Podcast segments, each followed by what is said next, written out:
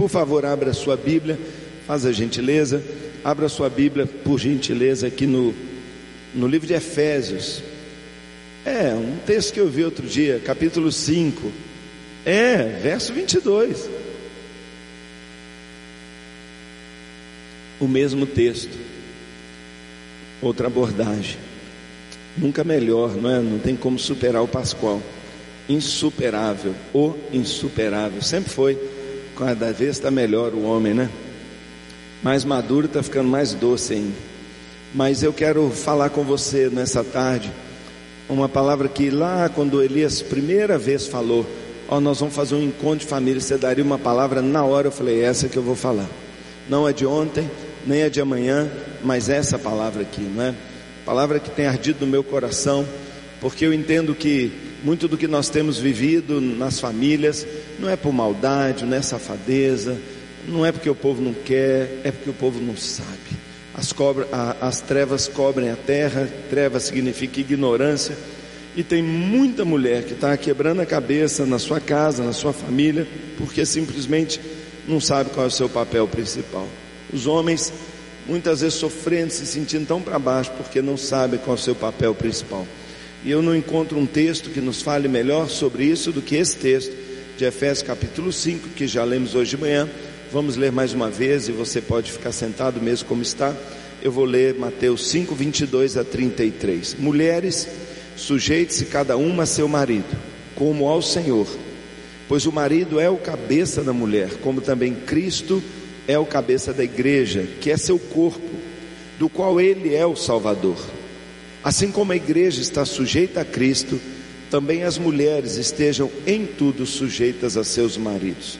Maridos, ame cada um a sua mulher, assim como Cristo amou a igreja e entregou-se por ela, para santificá-la, tendo-a purificado pelo lavar da água mediante a palavra, e para apresentá-la a si mesmo como uma igreja gloriosa, sem ruga, sem mancha nem ruga ou coisa semelhante, mas santa e inculpável. Da mesma forma, os maridos devem amar cada um a sua mulher como o seu próprio corpo. Quem ama a sua mulher, a si mesmo se ama. Além do mais, ninguém jamais odiou o seu próprio corpo, antes o alimenta e cuida dele, como também Cristo faz com a igreja, pois somos membros do seu corpo. É por esta razão, o homem deixará pai e mãe, se unirá à sua mulher, e os dois se tornarão uma só carne. Este é um mistério profundo Refiro-me, porém, a Cristo e à igreja. Portanto, cada um de vocês também ame sua mulher como a você mesmo, e a mulher trate o marido com todo respeito. Eu tenho lido muito, muito, muito esse texto, porque é um dos textos da Bíblia que mais me incomoda nessa questão de família. É um texto que provavelmente te incomoda também. Muito difícil para um pastor subir num púlpito e diante de uma plateia predominantemente feminina começar a dizer para as mulheres: mulher, você tem que ser submissa ao seu marido. Sabe, não só porque é difícil ser submissa, mas porque tem uns homens aí que são não merecedores dessa submissão. E num mundo como a gente tem visto, onde a mulher cresceu tanto, onde ela tem um papel tão relevante, não é? A ideia da submissão tem a ideia de, de estar por baixo, a ideia de ser capacho. E a mulher sofreu séculos e séculos e séculos de inferioridade. Ela custou a ter coragem de dizer: Não me põe a mão, não faça isso comigo que eu sou igual a você. Não é? E nesse contexto, então, de, de uma sociedade moderna, século 21, soa tão retrógrado, soa tão antiquado. Chegar para a mulher e falar: Mulher, você tem que ser submissa a um homem. Hoje parece que está politicamente incorreto. Então eu falo, poxa, que texto, é um texto que eu sempre evitei. Ah, eu vou falar de qualquer coisa, mas esse não, porque eu sei que a mulherzada, ó, não é? Vai detestar. Mas não é só por isso não. É porque eu fico pensando naquilo que o Senhor está falando aqui, nos mandamentos que Ele dá. Ele chega para a mulher e fala: mulher, seja submissa ao seu marido. E sabe o que fala para o marido? O marido ame a sua mulher. E eu fico pensando assim: uh, quem é que vai casar sem amar? Quem é que vai ser marido sem amar? Então, na minha cabeça, eu estou pensando assim: bem, para casar, a mulher tem que amar o marido. Para casar, o marido tem que amar a esposa. Ótimo, então está igual. Agora, para casar legal, a mulher tem que ser submissa ao marido, e o marido ah, tem que amar a mulher. Então, ao mesmo tempo que me parece retrógrado, me dava a ideia de um texto também injusto injusto com a mulher. Por quê? Porque ele ama, ela ama. Agora, ela ainda tem que fazer algo mais. Ela tem que pagar um alto preço para se submeter. Retrógrado e injusto. Não gosto desse texto. Mas por causa disso mesmo, é, é, é o texto de onde eu não consigo tirar os olhos. Tem alguma coisa aí. E mais ainda quando ele diz assim: Eu estou falando de um mistério. Você notou que a palavra mistério está aí? Ele está dizendo assim: eu estou falando de uma coisa misteriosa. Não é simples, não está não tá na superfície, está mais embaixo. E é óbvio, óbvio que tem alguma coisa aí que o, o lerdo aqui não consegue alcançar. Está faltando alguma coisa. E um dia lendo esse texto e reparando no que ele está falando, eu percebi que ele diz: esse é um mistério, mas eu me refiro a Cristo a igreja. É por isso que o homem deixará seu pai e sua mãe. Aí eu. Gênesis. Então eu comecei a bater a cabeça em Gênesis. Gênesis, Gênesis, Gênesis. Como é que tudo foi feito? Como é que tudo começou? Um dia Deus, falando consigo mesmo na espetacular Trindade, diz assim: façamos o homem a nossa imagem, nossa semelhança. Não foi assim? Você não lembra da história que Deus com sua mão fez um, um boneco de barro, fez um, uma estátua de barro, fez alguma coisa de barro, e ele veio e, e se aproximou do homem, soprou nele o ruá de Deus, o sopro de Deus, e ele se tornou alma vivente. E o texto diz que ele é imagem e semelhança de Deus, igualzinho. Você não estamos aqui no ambiente é, neófito, você sabe que igual não é igual. Tem atributos que Deus não poderia passar para nós, são atributos divinos, mas talvez daquilo de mais essencial que Deus é, Ele passou para nós. Seu senso de justiça, seu amor, sua admiração pelo belo, sua. É, a essência de Deus Ele colocou em nós. Nós somos iguais a Deus, nós temos a, a mesma natureza, semelhança mesmo. E, e o homem recebeu tudo isso. E naquela hora eu começo a pensar que esse Deus do qual nós somos imagem e semelhança é homem ou é mulher? Deus é homem ou é mulher? Espera aí, é pai é Pai, então por que ele se apresenta para nós como El Shaddai?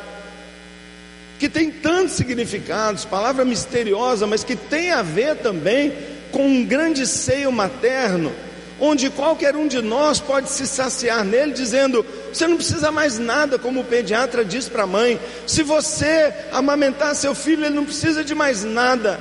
E o Deus Todo-Poderoso diz: se você me conhecer e se conectar comigo, você vive de mim, não precisa de mais nada, eu vou te prover. E pensar que El Shaddai é provedor de moedas, de dinheiro, de recursos, é minimizar demais o todo que Deus nos provê de vida, de recuperação, de esperança, de tudo. Ele diz assim: pode uma mãe se esquecer do filho que amamenta? Pois ainda que a mãe esqueça do filho, eu eu quem? A supermãe. Eu, contudo, jamais me esquecerei de ti. Sabe, eu acho que da gente pensar Deus como homem, a gente perde tanto. Por quê? Porque Deus não é nem homem nem mulher, Deus é perfeito, pleno, completo. Nós homens sabemos que falta em nós alguma coisa que só as mulheres têm, mas não falta em Deus. Eu nunca uma mulher entrou no meu gabinete falando assim, eu estou brigada com Deus. O que, que foi? Ele não me entende. Como não? É homem. Deus entende você, irmã, como a melhor amiga que você pode ter, porque Ele sabe, Ele é completo. Ele sabe o que o homem passa, Ele sabe o que uma mulher passa. E quando aquele Adão, um homem completo, perfeito, Nós às vezes pensamos que Adão era perfeito apenas porque não pecou ainda. Não, não só a pureza, mas a inteireza psicológica, o ser completo, imagem de Deus que vai da masculinidade total à feminilidade ampla, é Deus perfeito. Deus não precisa de nada, não falta nada, ninguém pode acrescentar nada. Ele é maravilhoso, completamente perfeito. E Deus diz assim: Adão é igualzinho a mim, completo. Quando Deus conclui que o homem não deveria viver sozinho, o que Deus faz? Vai ao barro de novo, faz uma outra estátua e sopra de novo, e agora vamos ter dois completos ali, brigando para que é mais completo? Não, nada disso. A primeira anestesia acontece na história. Deus coloca o homem em sono profundo, abre-lhe o peito e lhe remove o que o povão por aí diz, uma costela, isso virou até samba, não é? De que de uma costela fez a mulher, muito mais do que isso. O original, a palavra ali diz que Deus adormece o homem e tira dele uma porção, um recipiente, tira dele um tanto, essa é a ideia melhor. Deus tira um tanto e você sabe o que ele tirou lá de dentro. Ele tirou lá de dentro a mulher. Ele tirou de dentro do homem o que nós conhecemos hoje como feminilidade. Estava lá dentro de Adão, é claro, está dentro de Deus. Deus, Deus é tudo que a mulher é. O que é o máximo de uma mulher? Sensibilidade, amor? Pois Deus é isso, perfeito. O que é um homem, um general, um guerreiro, um empreendedor? Não é Deus, não tudo provém de Deus. Tudo vem dele. E Deus apenas, ele diz, e talvez pudesse até ser melhor traduzido: não é bom que o homem esteja todo num só, vou subdividi-lo. E eu vou fazer para ele uma companheira que saiu dele mesmo. E ele tira, dá uma arredondada Hum, thank you, Lord. Deus deu uma caprichada. Ficou linda. Sempre o segundo fica melhor que o primeiro. E está aí a mulher para provar, ó, muito superior a nós homens, em todos os aspectos. Claro, versão 2.0. Tira a mulher lá de dentro. E quando Adão vê aquela mulher, diz assim para ele, para ela: Uau! Essa é carne da minha carne. Estava aqui. É minha. É incrível isso, não é? É incrível. Eu posso dizer, se você acompanha meu raciocínio, que Adão não é mais imagem e semelhança de Deus. Não nesse sentido. Pensa bem, alguma coisa saiu dele. Ele é sem dúvida alguma agora imagem e semelhança de Deus, menos o que foi tirado, o que está em Eva. E Eva não é mais imagem e semelhança de Deus, não exato. Por quê? Porque ela é imagem e semelhança de Deus, menos o que ficou no Adão. E você já pensou que Deus teve que escolher como é que ele dividiria? Você já imaginou que Deus teve que escolher como é que ele classificaria? Isto é fêmea, isso é macho. Ele teve que fazer isso fisicamente, reprodução, emocionalmente, psicologicamente. Uau, viva a diferença. Nós somos diferentes. Sabe uma coisa que eu sei que Deus teve que decidir? Onde Ele colocaria essa capacidade de amar? Eu não tenho dúvida nenhuma para dizer que aquela que vai ser mãe, que vai carregar o bichinho dando chute, que vai amamentar, aquele começo de amamentação mordido, doído, que vai ficar ali chorando com esse menino, que vai passar a noite em claro, sabe, que vai olhar para o lar, que vai formar ninho. Eu não tenho dúvida nenhuma. que Deus falou assim: homem, sinto muito, mas amor, mais para cá. Ela vai ter que, com seus olhos, ler coisas, sensibilidade, perceber. Sensibilidade, isso é mulher. Incrível. E talvez, eu, tudo eu estou jogando ideia como eu tenho pensado. Que alguém lá da Trindade, um falou com o outro assim: Mas e se você separando eles não quiserem mais ficar juntos? E se eles não quiserem mais estar juntos? E se você separa e um vai para lá, outro vai para cá e o negócio não dá certo? A um tem que querer o outro. Mas como vai ser isso? E eu fico aqui imaginando. Lembra quando nós criamos o primeiro, Adão? Nós não colocamos dentro dele um vazio. Todo homem não tem um vazio dentro dele que o faz obrigatoriamente transcender, que o faz buscar de onde eu vim, para onde eu vou. Dentro do coração do homem não tem um vazio, uma necessidade de Deus. Isso não está em, em toda civilização, em todas, todo estudo, isso não é base da antropologia. Todas as expressões, o Yanomami lá no meio de uma floresta que nunca ouviu falar de religião, ele está lá adorando alguma divindade. De onde vem isso? Deus criou. Para que ao, se fazer, ao criar o primeiro, como ele vai olhar para cima? E se ele ficar olhando só para baixo? E se ele não se importar com a gente? E alguém talvez falou: põe um vazio dentro dele. Pois agora, eu imagino ele dizendo assim: da mesma maneira, homem e mulher, põe um vazio dentro deles, põe uma necessidade muito grande de um pelo outro.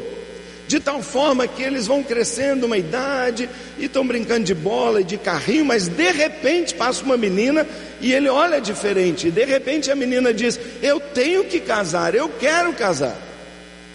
Óbvio que quem é solteiro, não é, escolheu ser solteiro, ficou solteiro, pode ser feliz, completo, perfeito com Deus, porque é Deus que nos completa. Mas, em termos dessa atração, alguma coisa acontece e um está buscando o outro, fortemente, a partir de um determinado momento. Então, algo muito fantástico, interessante acontece. Nós éramos um, dentro de Adão, vamos dizer, a plenitude da humanidade, somos subdivididos em macho e fêmea, era um, vira dois, para agora, através disso que nós estamos discutindo aqui, que se chama casamento, um milagre, revertermos a cirurgia e nos tornarmos um de novo. Casamento, em certo sentido, é a reversão de uma separação que aconteceu lá no nosso primeiro dia. Casamento é algo profundo demais, sério demais. Por isso a Bíblia diz naquele texto que os dois se tornarão uma só carne. Uau! De novo. E agora, a imagem, a imagem de Deus surge de novo. Por isso Paulo diz: isso é um mistério, eu me refiro a Cristo e a igreja. Quantas vezes, Pascoal falou, insuperavelmente sobre isso hoje. Quando um casal se ama, alguém pode olhar e falar: Deus existe. Eu estou eu tô vendo Deus. Porque a imagem, quando um casamento é casamento mesmo, a imagem de Deus começa a se revelar numa família. Porque o diabo odeia o casamento? Porque ele odeia Deus. Porque o casamento chama a humanidade para perto de Deus. A humanidade, o casamento revela Deus, mostra Deus. E é como se o diabo tivesse que dizer: apaga isso aí, detona, some com isso. Eu não quero que a humanidade veja Deus. Meu querido, se você é casado, vai casar. Aos casados nós temos que dizer: ame-se profundamente, viva um verdadeiro casamento, porque isso revela Deus, mostra Deus. Por isso o diabo quer tanto separar-nos, não é? Agora, continuando no texto, se o homem tem um vazio que faz ele precisar de uma mulher e querer uma mulher, e se unir a uma mulher, e se a mulher tem da mesma maneira essa mesmo vazio, essa mesma sensação, o que tem a ver isso com o texto bíblico? Sabe, irmãos, eu acredito piamente que nesse texto o Senhor está exemplificando para nós, mostrando para nós como é que funciona essa questão das necessidades básicas do homem e da mulher. E eu consigo hoje chegar para as mulheres e dizer tranquilamente para elas: Ô oh, oh, amada, você não está entendendo bem o texto bíblico. O Senhor não está só dizendo para você, para você ser submissa, Ele não está contra você, não, você, você não está entendendo. Na verdade, Ele está fazendo aqui uma afirmação meio que invertida. Não é você que tem que ser submissa ao seu marido, tem que ser, foi colocada como imperativa, é mandamento, mas por favor, compreenda. Os mandamentos do Senhor não são penosos. Quando a gente compreende, nada que Deus faça não é que Deus faz não é movido por amor e visando o nosso bem. Ele diz assim: mulher, não é que você precisa ser submissa, é Ele que precisa que você seja. Como assim? É como se Deus estivesse dizendo assim: oh, não deixa ele ouvir, não. Mas eu, eu deixei dentro dele uma necessidade fundamental. É isso que faz ele ser homem. A hombridade dele depende disso aí. Eu fiz o seu marido, como eu fiz o Paulo, o Pascoal, o Elias, o Ronaldo Fenômeno, o Brad Pitt. Eu fiz todos os homens iguais. Ah, eu já desconfiava, esses homens são todos iguais. É tudo que as mulheres sempre falam. Ah, esses homens são todos iguais. E são mesmo. Nessa divisão que o Senhor fez, tem um homem um pouco mais sensível, tem um homem, não é, um pouco mais rude, mais bronco, mas mais ou menos é tudo igual.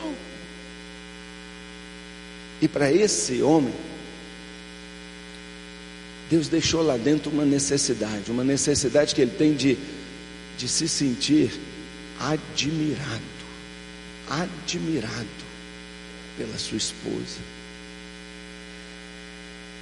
Quando a mulher admira o seu marido e demonstra isso, ela não percebe, mas ela está bombeando para dentro dele hombridade, vitória, força sucesso. O oposto é verdade também. Quando ela critica, a Bíblia diz que é melhor morar debaixo de uma goteira do que uma mulher crítica.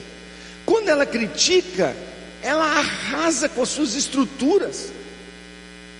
Quando ela o critica o tempo inteiro, ela não tem ideia, mas ela está detonando a estrutura de coragem, de empreendedorismo, de hombridade do seu marido. Então Deus está dizendo, mulher, deixa eu te falar, eu estou te deixando esse mandamento, mas para você entender, o seu marido, ele tem dentro dele ali um gancho que se você pegar, ele não separa, pode passar Gisele Bint aqui de lingerie, ele não vai olhar para ela, porque ele achou uma mulher que o admira. A Bíblia diz que o homem que encontra uma mulher encontra a bênção de Deus. Mulher, se você soubesse a importância que você tem no sucesso do homem e o papel que você tem no fracasso do homem. Nós estamos dentro da igreja e me parece às vezes que o mundão lá fora, nesse sentido, tem mais sabedoria do que nós, porque lá tem um dito popular onde eles falam: atrás de um grande homem tem sempre uma grande mulher.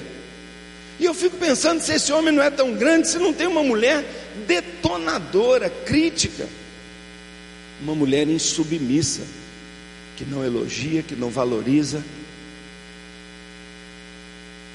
Você já ouviu aquela piada muito contada por aí?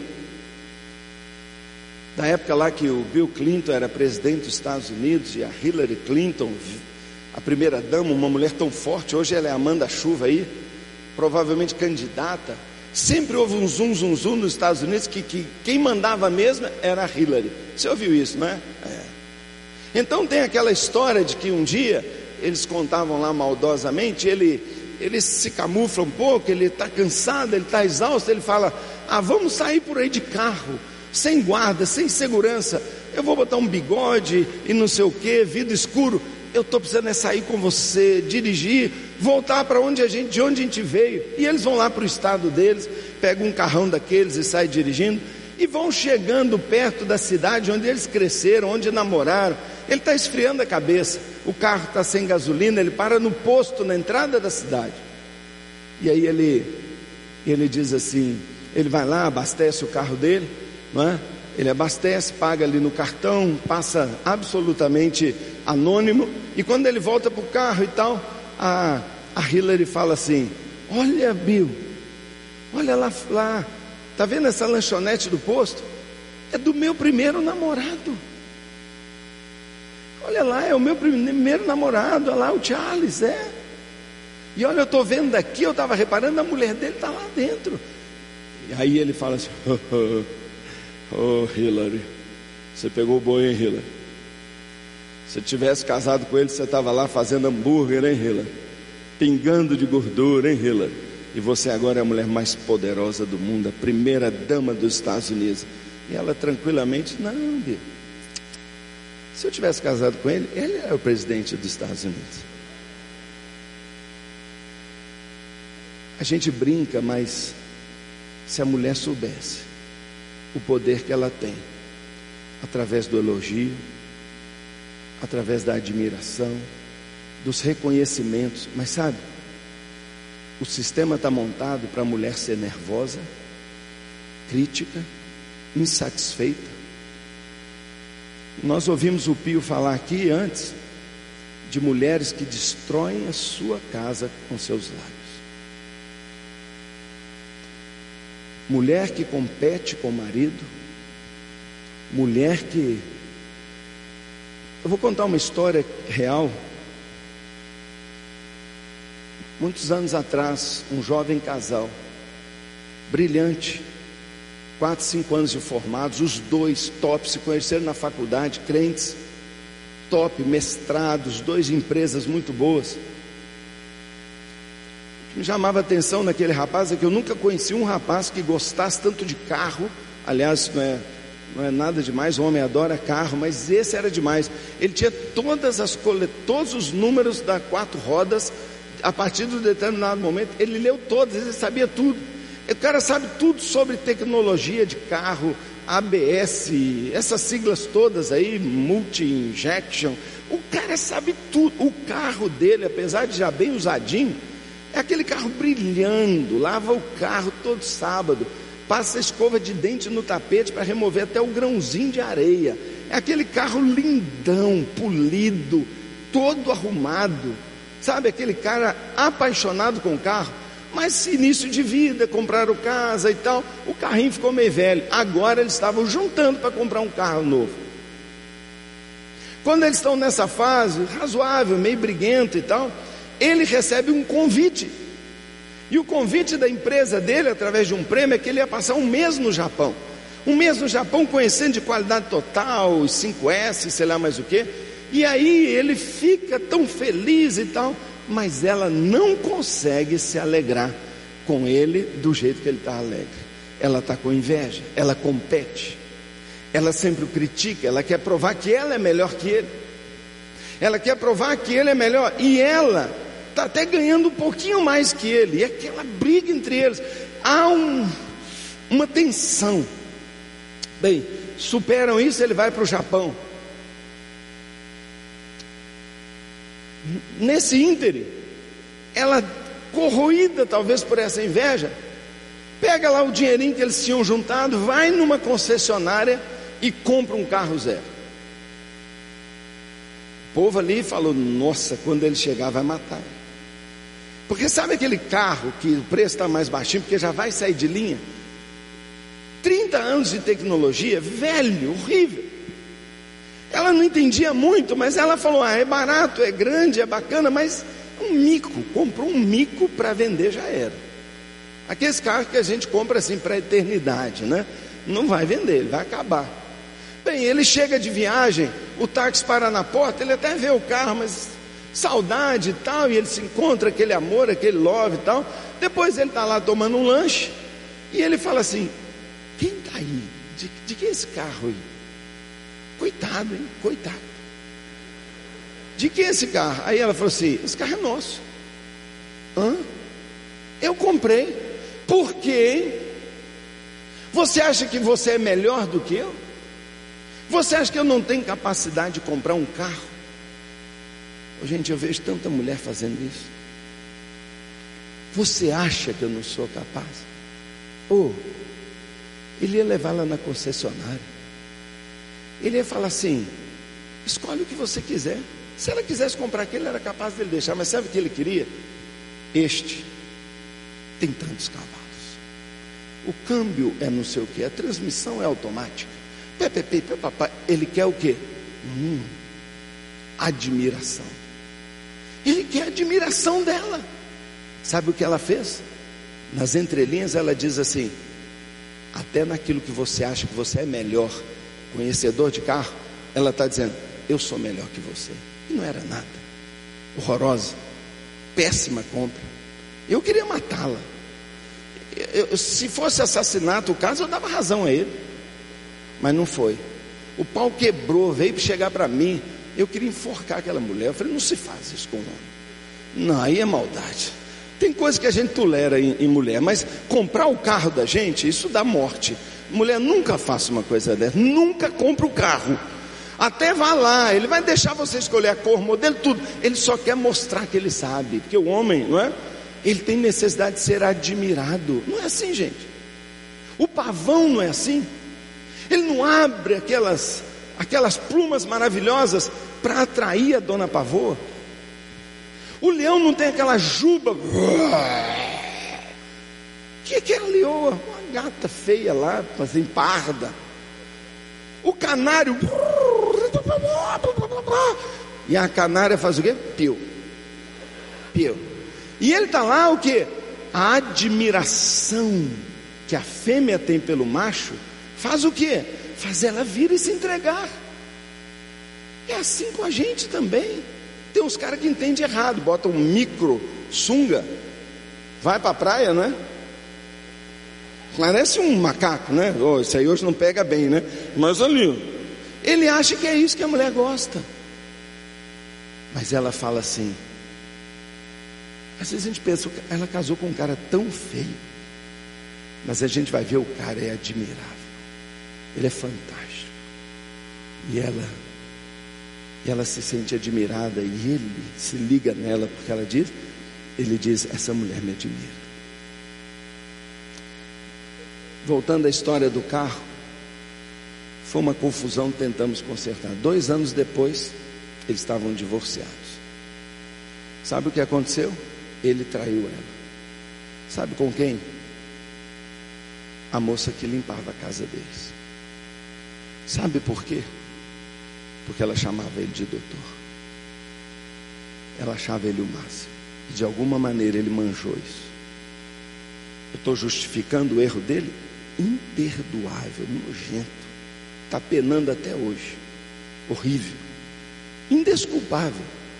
Mas eu, eu entendo. A culpa é de quem? Deus é que vai saber. Mas uma mulher não faz isso, um homem não faz isso. Sabe, o homem está ligado a uma mulher, a mulher que o admira. Nós falamos muito do elogio, a importância do elogio no casamento. Quando um homem elogia uma mulher, quer ir para a cama com ela. Sempre. Está te elogiando, irmã? Ele está ele tá pensando naquilo. Sempre. O homem é o sedutor pelo elogio, mas quando a mulher elogia o homem, quando ela elogia o homem, ela está pegando no gancho dele aqui, ó, e ela está dizendo assim: é meu e ninguém tasca. Quando o homem percebe uma mulher dessa que o faz bem, que lhe dá valor, que ele morde os dentes para trabalhar, sabe, que ele ele se sente o super-homem ao lado dela, que ela ali no ato íntimo demonstra e mostra tudo que, que ele é de bacana, e ela, e ela se entrega para ela, e até o ato sexual na sua posição mais típica, mais característica, que o pessoal chama de papai e mamãe, até nesse sentido a mulher está dizendo: Vem, eu te admiro, me possua, eu me dou para você. E essa postura mexe com o homem, faz ele levantar e falar: Eu vou ganhar o um mundo, eu vou montar uma empresa, eu vou vencer hoje, eu vou fazer o melhor para essa mulher, eu vou, eu vou, eu vou dar uma casa melhor para ela, eu vou. Eu, o cara se entrega.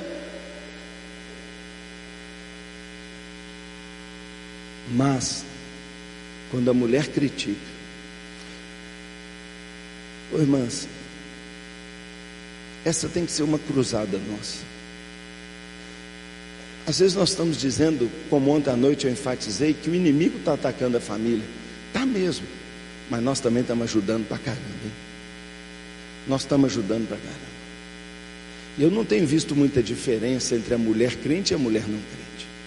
Eu não tenho visto a mulher crente como uma, um poço de sabedoria. Eu tenho visto a mulher crente nervosa, gritenta.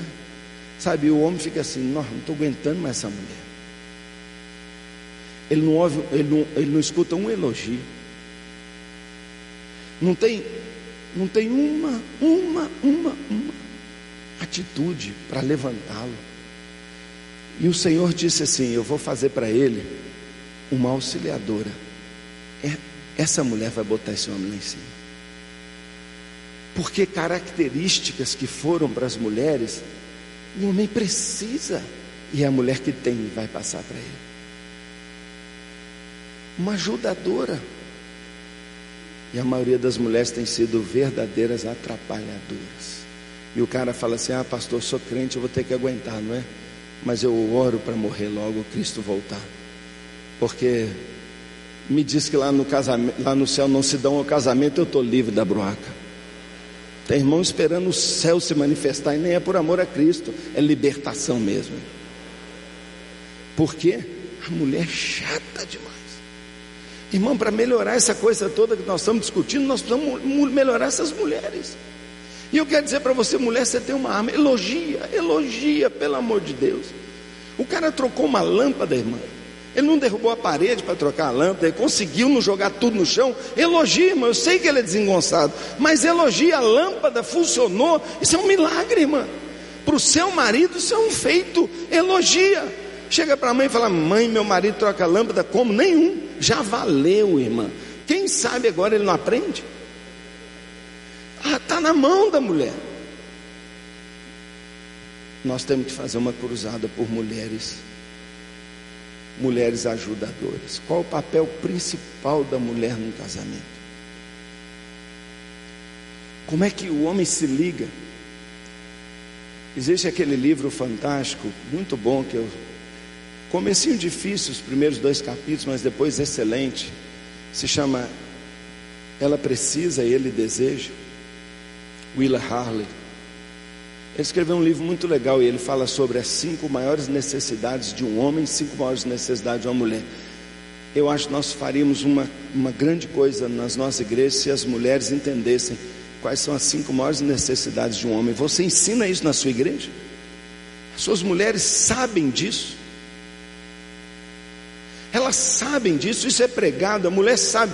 Eu, como mulher, meu papel é este, este, este, este, este, cinco coisas que eu tenho que fazer. Uma delas eu estou falando aqui.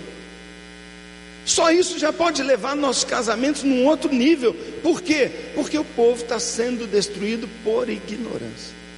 Uma delas é essa. E as mulheres vão copiando o modelo aí de fora, não é? O modelo aí de fora e estão sapateando nas costas dos homens. E isso tem gerado o homem só para baixo, porque é a mulher que faz dele um líder, Ah, mas não tem líder. Ah, mas não tem homem aí. É claro. Os que tinha, vocês pisaram com salto agulha nas costas, criticando. Por outro lado, então agora eu, eu fico pensando, é, a mulher casa porque ama, e ela entende que o papel dela agora é o que? Ser submissa. Por isso a Bíblia diz muito na NVI diz: "E a mulher respeite o seu marido". Mulher, você respeita seu marido? Você respeita na frente dos filhos, na frente da sua mãe, você respeita, você valoriza, você levanta. Ao fazer isso, você estaria construindo um casamento à prova de traição. Ele nunca te deixaria. Nunca, nunca, nunca. Porque foi Deus que fez esses ganchos que se conectam. E ele diz: o que Deus uniu, ninguém separa. A união da maneira de Deus. Agora, para o homem, Deus chega para ele e diz assim: e você, marido, aí?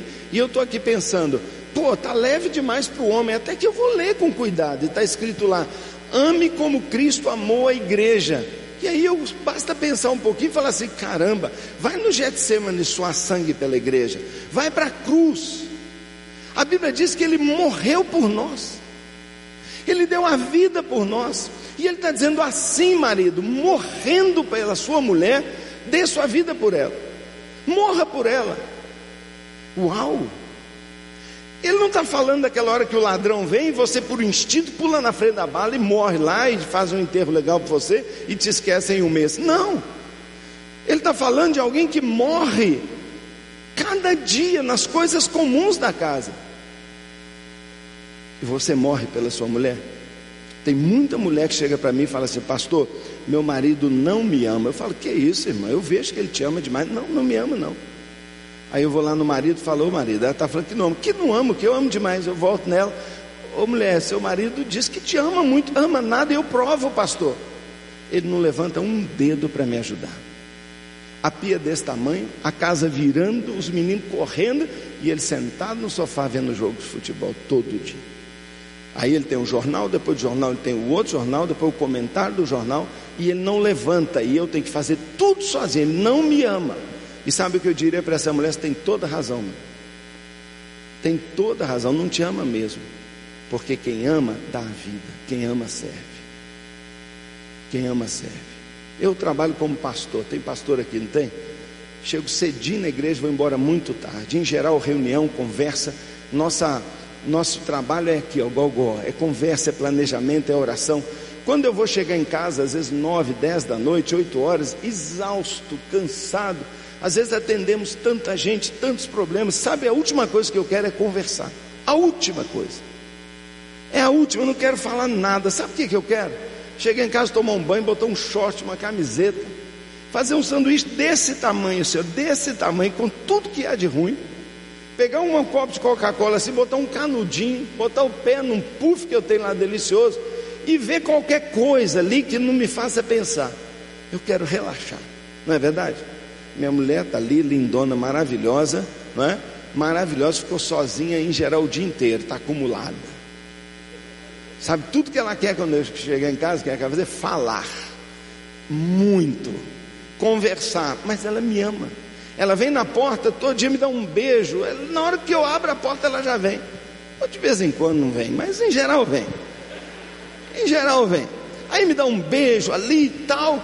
Sabe o que ela fala? Vai lá para dentro, toma um banho, bota um short, põe uma camiseta. Eu vou fazer um sanduíche desse tamanho, você botar uma coca desse tamanho com um canudinho. Ela, ela me ama.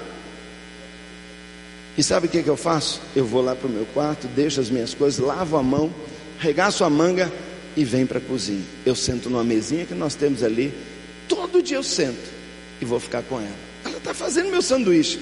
Mas eu já chego ali e falo: E aí, Ju, como é que foi o dia? Fala para mim.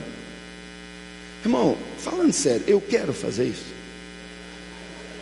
Bom, ela está aqui, vai ter que ouvir, infelizmente. Não sei porque Elias chamou ela aqui hoje. Mas eu quero fazer isso? Claro que não. Mas Jesus não falou, morre, eu estou lá morrendo, irmão.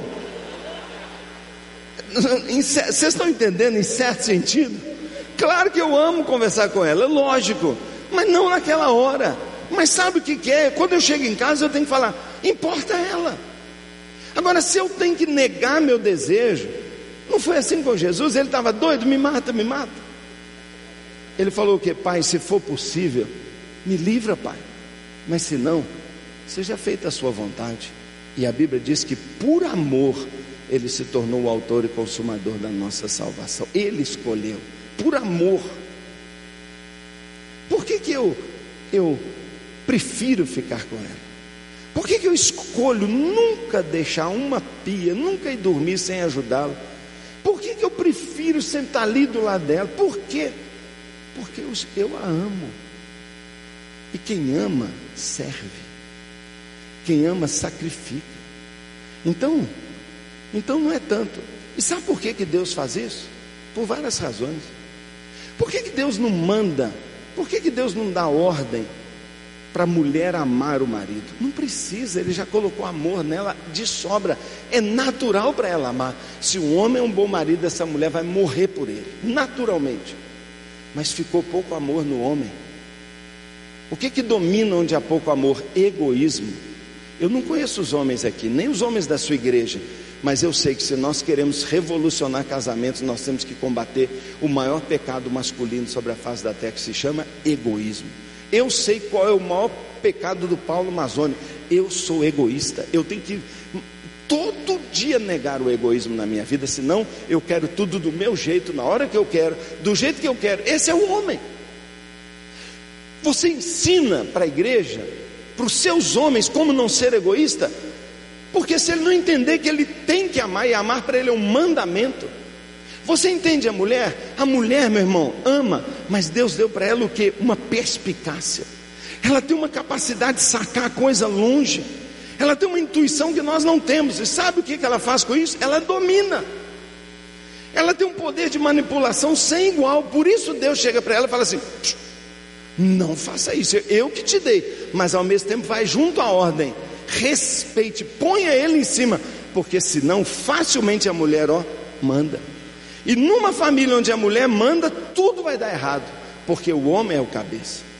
E a nossa sociedade está toda de cabeça para baixo. As mulheres estão deitando e rolando, e os homens mais e mais omissos, omissos, omissos. Por quê? Porque ele não entendeu o que é amar a sua mulher, ela não entendeu o que é respeitar. Isso significa nos colocarmos no lugar certo. Mas quando eu escolho isso, os dois ganchos se colam. E sabe o que, que acontece? Uma só carne. O milagre acontece de novo. É a imagem de Deus, é o casamento, é o matrimônio. Algo lindo. O que, que eu estou. eu estou levantando uma, uma bandeira aqui? Nós temos que ensinar. Muita coisa tem acontecido só porque as pessoas não entendem como isso tem um motivo de ser. Tem uma causa, explica. E todo mundo, ah, agora eu entendo. E quando entende, começam a trabalhar de uma maneira construtiva. Construtiva. E eu fico impressionado como às vezes um homem com 10 anos de casado vem conversar comigo. Eu deixo a Bíblia para lá e falo assim: vamos conversar de homem para homem? Você faz assim, você faz assado, você faz assado. Hã? Passamos dois domingos, a irmã está na igreja me olhando, rindo até aqui. Pastor, como eu vou te agradecer? Oh, terra seca, quando cai uma gotinha, muda tudo. Por isso o Senhor fala para nós: grande é esse mistério.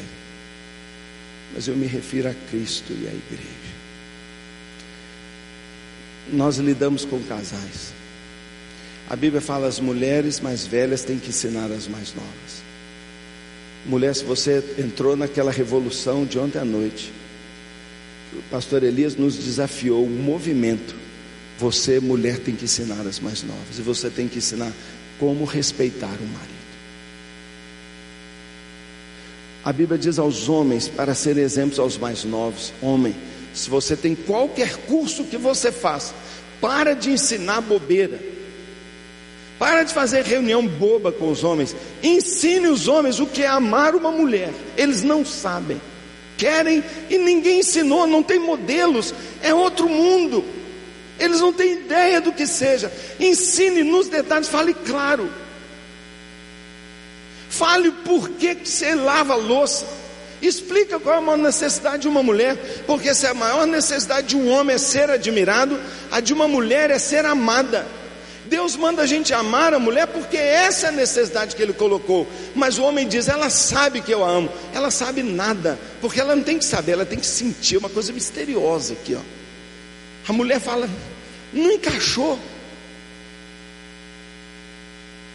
Só quando ela vê que a gente está amando a ela mais do que a nós mesmos, ou seja, por ele fazer esse sacrifício para mim, eu sei que ele me ama. É por isso que está escrito por Paulo em Romanos, no capítulo 5, que Deus prova o seu amor para conosco. Prova, prova.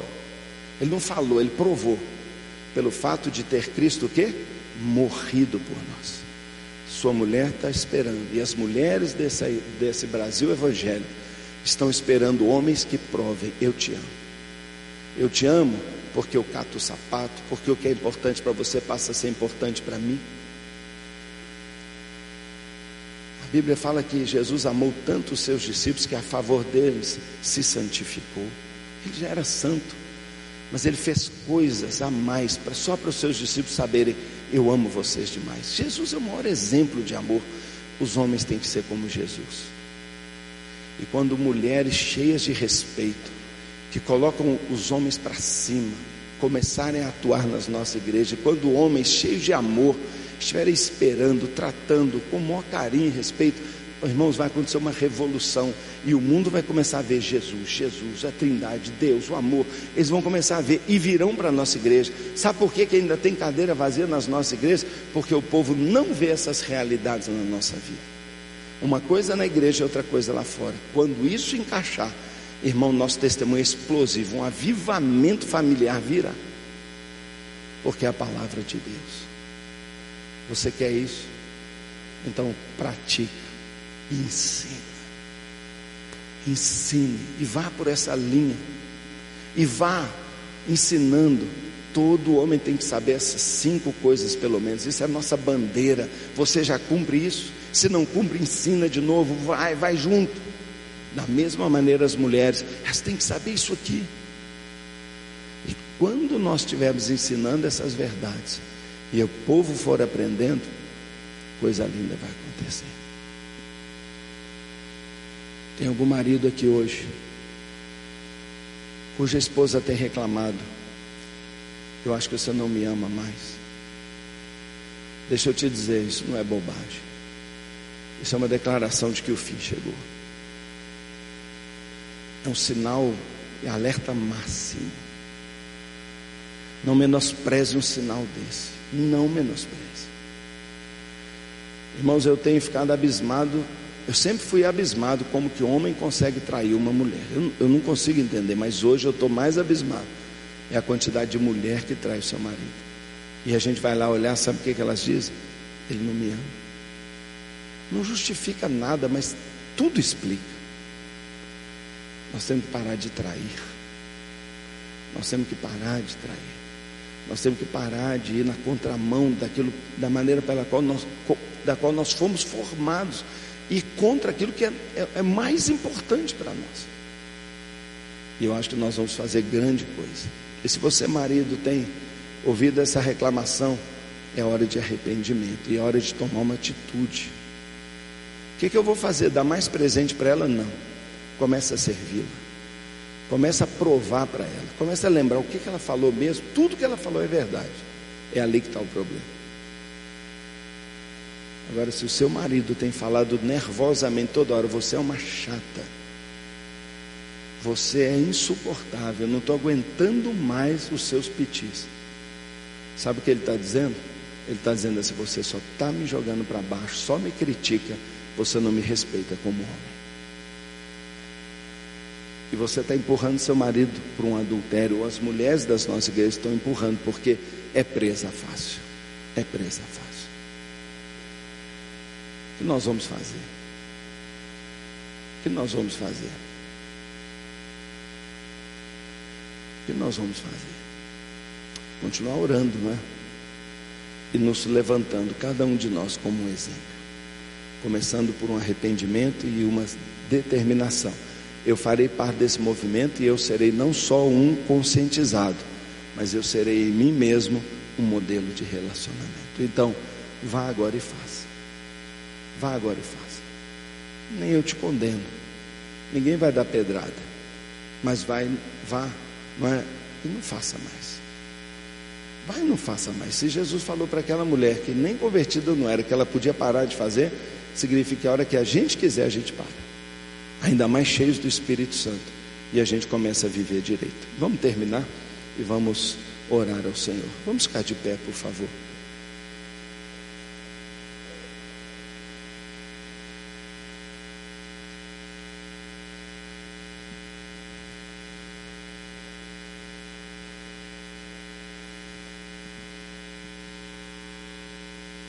Feche os seus olhos.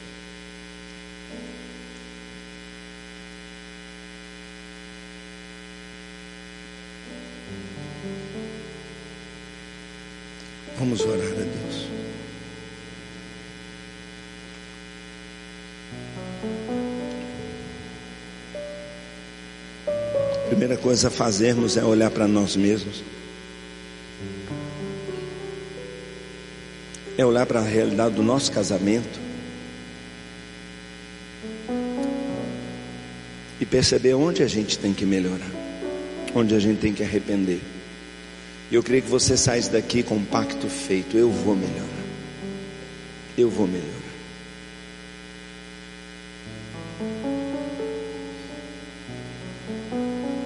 Hoje de manhã o Pascoal falou sobre a Cleusa, que a gente ama e admira e ora tanto. E ele falou de várias fases, ele falou do café da manhã. Que legal, não é? Quando a esposa traz o café da manhã, mas ele ele nos surpreendeu com seu testemunho e não era menos do que a gente esperava, mas ele disse: Agora eu faço massagem nas pernas dele. E a gente faz o que tiver que fazer, irmão. Sabe por quê? Porque a gente ama. Quem ama não se poupa. Quem ama não se pertence. Quem ama deseja o máximo bem para o outro, não para si. E ao fazer isso, Deus não está apenas fazendo você ser um bom marido, mas está te transformando na imagem de Jesus. Ninguém atua mais na vida da gente em prol do nosso discipulado, da nossa. Sabe, ninguém é mão de oleiro na nossa vida como o nosso cônjuge. Ninguém. Pois essa mulher que está do seu lado é a mulher que Deus colocou para você amar e praticar ser Jesus. Esse marido que Deus colocou é a pessoa que Deus colocou como um exercício prático, uma planta piloto para você, mulher, aprender a amar.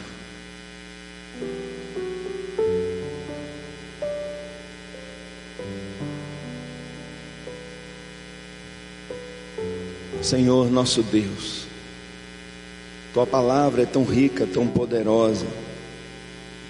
Tua palavra, Deus, é tão transformadora. O Senhor disse que através da Sua palavra nós somos curados. O Senhor disse que através da Tua palavra a gente recebe vida. Nós viemos a Ti, Pai, a Tua palavra para receber vida e cura. Pai, nesta tarde tão significativa para nós, neste primeiro congresso do encorajamento às famílias, eu quero pedir de fato coragem, Senhor coragem aqui a esses casais de se levantarem radicalmente como modelo, um exemplo para o Brasil, para, para aquilo que virá a seguir nos próximos anos. E que a partir daqui, Deus, a gente ouça falar que casamentos, a partir desse congresso, têm vivido uma revolução e um avivamento matrimonial aconteceu em Curitiba e se espalha pelo Brasil.